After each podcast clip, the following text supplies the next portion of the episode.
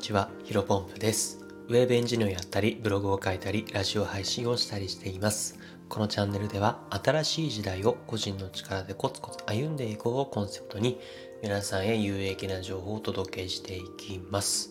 えー本日なんですが、やる気スイッチなんて存在しない、モチベーションに頼らない習慣を作れ、えーこういったテーマでお話をしていきたいと思います。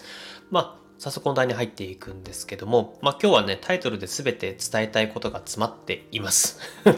ですので、えーもうこのタイトルをね、お話しして、はい、以上ですというふうにですね、終わりにできるんですが、まあそれではね、あまりにも味気ないので、えー補足的に喋っていきたいなというふうに思います。まあよくね、やる気スイッチっていう言葉が、あのー飛び交っていると思います。あのまあやる気スイッチ、君のはどこにあるんだろうってやつですね。はい。見つけてあげるよ、君だけのやる気スイッチってありますよね。うん、まあ今ちょっと同時に僕がね、音痴なのもバレてしまったんですが気にせず進めていきます。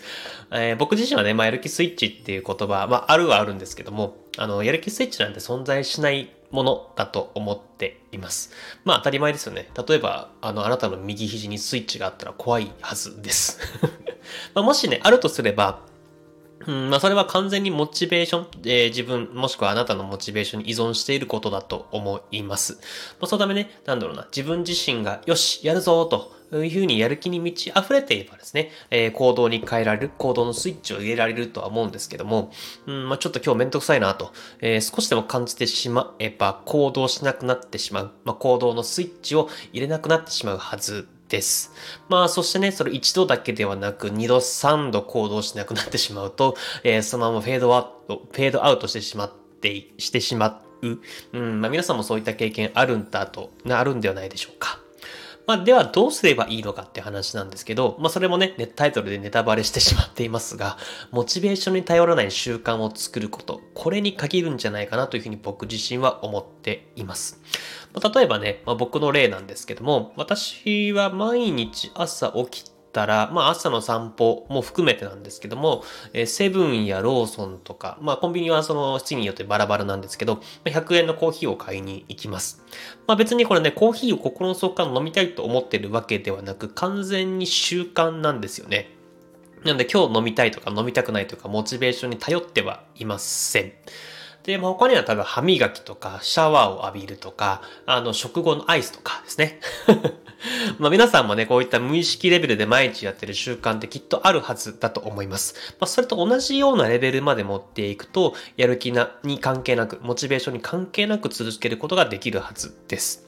で、まあここまで話を聞いてくださった皆さんですね、えー気になるところに関しては、まあじゃあどうやってその習慣を作るのえーだと思います。えーこれに関してはね、いくつかやり方あると思うんですけど、えっ、と、まあ、僕が今思いつく方法をすべて話してしまうと2時間ぐらいかかってしまいますので、今日は一つだけお話をしていきたいと思います。えーそれ何かというと、うんと、これ結構おすすめで、えっとですね、すっと目を閉じて、そのままその行動を取らなかった場合の未来を想像するですね。一応もう一回言います。えー目を閉じて、そのまま行動を取らなかった場合の未来を想像する。えーこれね、結構ね、効果があるのかなというふうに思っています。実際僕自身もね、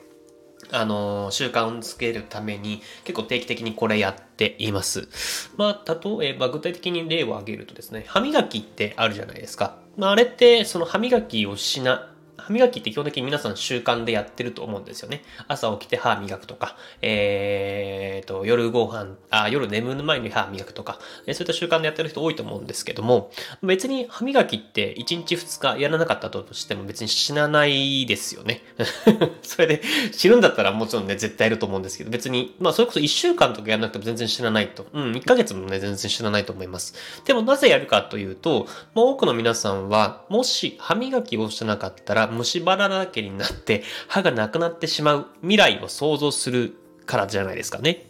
うん。例えば、まあ、それ、今、歯磨きの例で話しましたけども、勉強が続けられないのだったら、えー例えばこのまま勉強してなかった未来を想像するんですよ。で、このまま目を、あ目を一回手を閉じて、えーこのまま仮に勉強しなかった未来を想像すると。うん。ちょっとやってみてほしいんですが、えっ、と、確かに、この勉強したくないという気持ちはあるんだけども、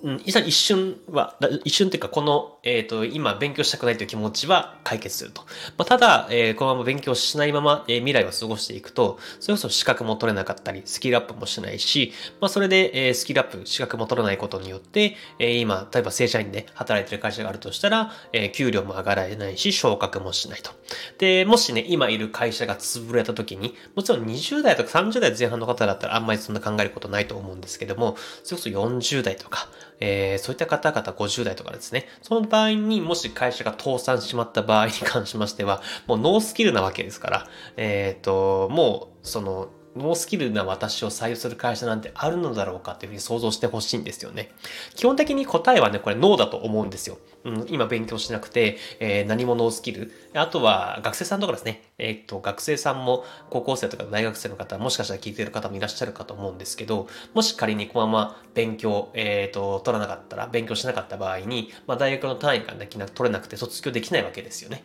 まあそうすると親に迷惑をかけたり、それこそね、就活のところでなんで留年してるのというような話になってですね、なかなか、えー、もちろんね、えー、留年してる方全員が、あのー、就活、就職できないというわけではなくてですね、まあ、企業にとっては、まあ、いいか悪いかという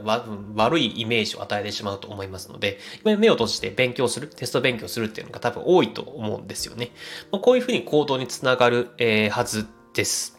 えっ、ー、と、まあ、そういうこと私はね、今現在ダイエット中で、50日でね、えっ、ー、と、4.4キロ、52日で4.4キロ、えー、痩せてこれたわけなんですけど、まあ、白米をね、お腹いっぱい食べたいとか、えー、思うんですよ。でも、まあ、やっぱりこのまま太り続けたら病気になりやすいし、まあ、着れる服もなくなっちゃうし、まあ、何よりね、女の子にモテなくなってしまうなと まあ、思うからこそね、えー、続けられるんですね。えー、やっぱやる気スイッチに頼らない、モチベーションに頼らない習慣化の仕組みを作る。これがね、最強の方法だと思いますので、まあ、ぜひ、えっ、ー、と、本日話に来てくださった方は、一緒に習慣を作っていきましょうよというお話でございました。えー、本日の話は以上です。はい。で、まあ、ちょっと最後雑談でですね、まあ今最後、ダイエットの話したんですけど、うん、やっぱり食べ、白米食べたいって思ってやっぱ白米食べちゃいますよね。僕白米も、えー、甘いものも大好きなんでね、バクバク食べちゃうんですよ。で、まあ、最近ね、あの結構ライブ配信を夜の18時か19時、まあ、20時前ぐらいにね、結構やってるんですけど、あのー、結構ね、そのライブ配信の話す内容が、やっぱりまあ今ダイエット結構注力しているので、ダイエット関係の話をしていくんですが、あのやっぱダイエット関係の話をするとね、あの、僕以外にも頑張っ、ダイエット頑張ってる方々結構やっぱ多くくいらっしゃってね、非常に僕勇気もらったんですよね。あの、僕だけじゃないなと いうところでですね、えっ、ー、と、まあ、僕も負けじとダイエット頑張っていきたいなというふうに改めて思ったので、えー、本日もね、えっ、ー、と、新しい時代個人の力でコツコツ歩んでいきましょう。お疲れ様です。